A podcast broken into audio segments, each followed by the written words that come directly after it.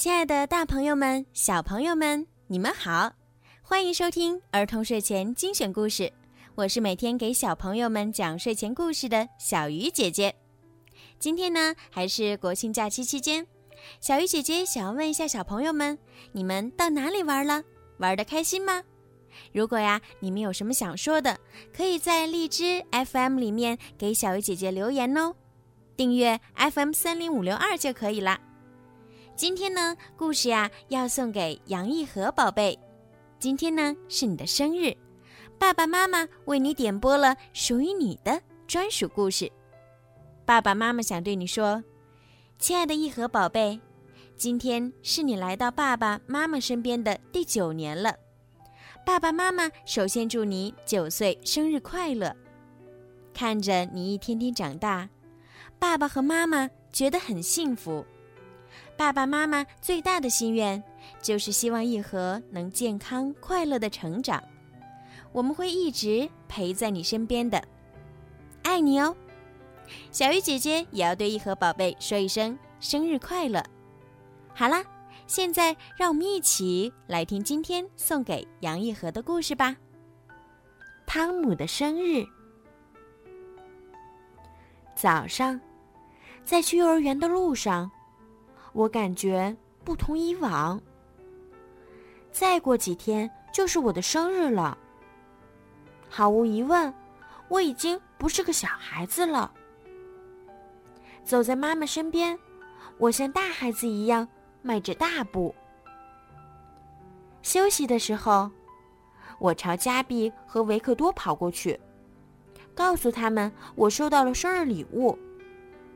一套佐罗的全部装备，和一辆遥控汽车。你过生日的时候，我们能去你家玩吗？加比问我。当然可以，我要邀请全班同学周六到我家参加我的生日聚会。我和爸爸一起做了好多请帖，上边还画了太阳和大海呢。我和加比、维克多一起给大家发请帖。以前我很害羞，不敢邀请同学到家里玩儿。现在呀，我长大了，不再害怕。我甚至很骄傲能邀请大家。晚上，我给远方的好朋友鲁鲁画了一幅漂亮的画。爸爸在我的画上写道。鲁鲁，我们邀请你来庆祝汤姆的生日。我还签上了我的名字呢。今天是个伟大的日子。一大早，我和爸爸就开始用气球装饰客厅。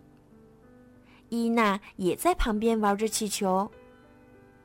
不知道怎么回事，气球突然爆了，她吓得大哭起来。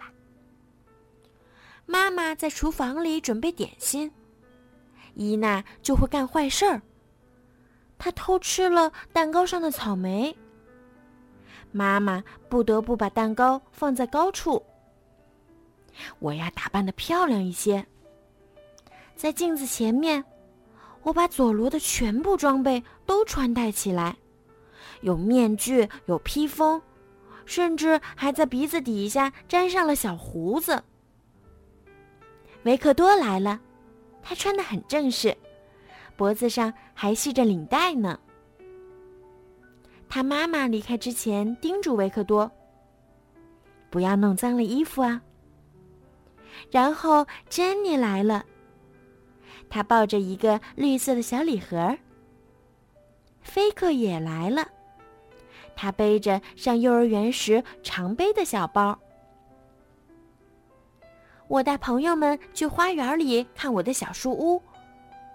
维克多笨手笨脚的爬上去，因为呀，他怕弄脏了衣服。又来了一些客人，妈妈叫我们回到了客厅。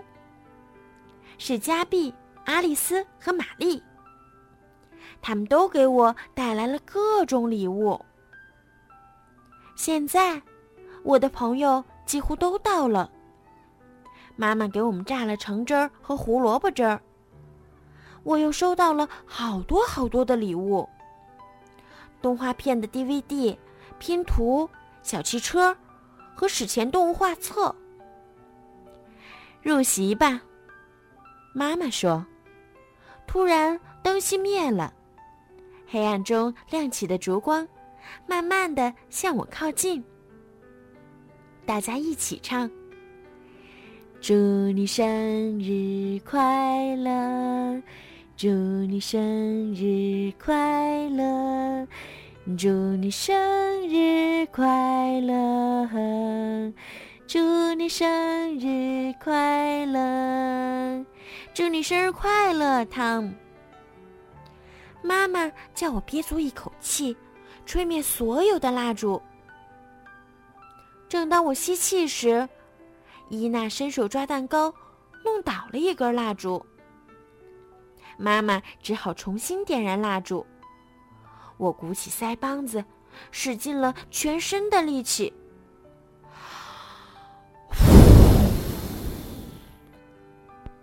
真棒！所有的蜡烛都灭了。妈妈叫道：“亲爱的，祝你生日快乐！”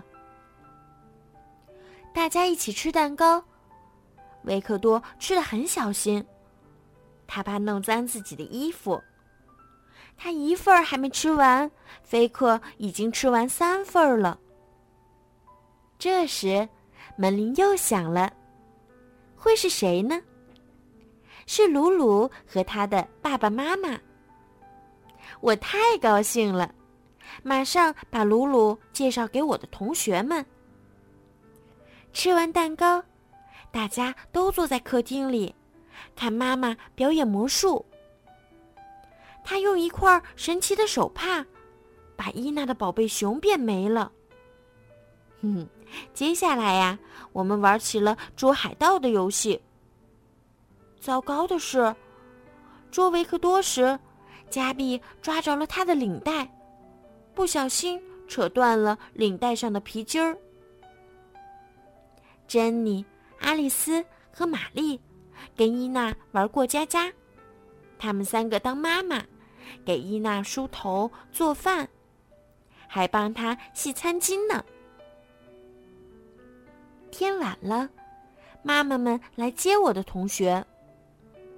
维克多哭了，因为他的领带坏了。他妈妈说：“没关系。”聚会结束了，大家都走了，幸好还有鲁鲁留下来陪我，我们可以在卧室里接着玩儿，我很开心。明年我还要开生日聚会。好啦，今天的故事就讲到这儿啦。杨一和宝贝，你喜欢今天小鱼姐姐为你讲的故事吗？小朋友们，如果你们也想听到属于你们自己的专属故事。可以让爸爸妈妈加小鱼姐姐的私人微信“猫小鱼”全拼九九来为你们点播哦。对了，小鱼姐姐啊正在参加荔枝的回声计划活动，所以呢需要小朋友们的多多支持。在荔枝里面多多的给小鱼姐姐点赞、转发、评论、下载都可以，谢谢你们的支持。好了，亲爱的宝贝们，晚安。杨一和宝贝，晚安。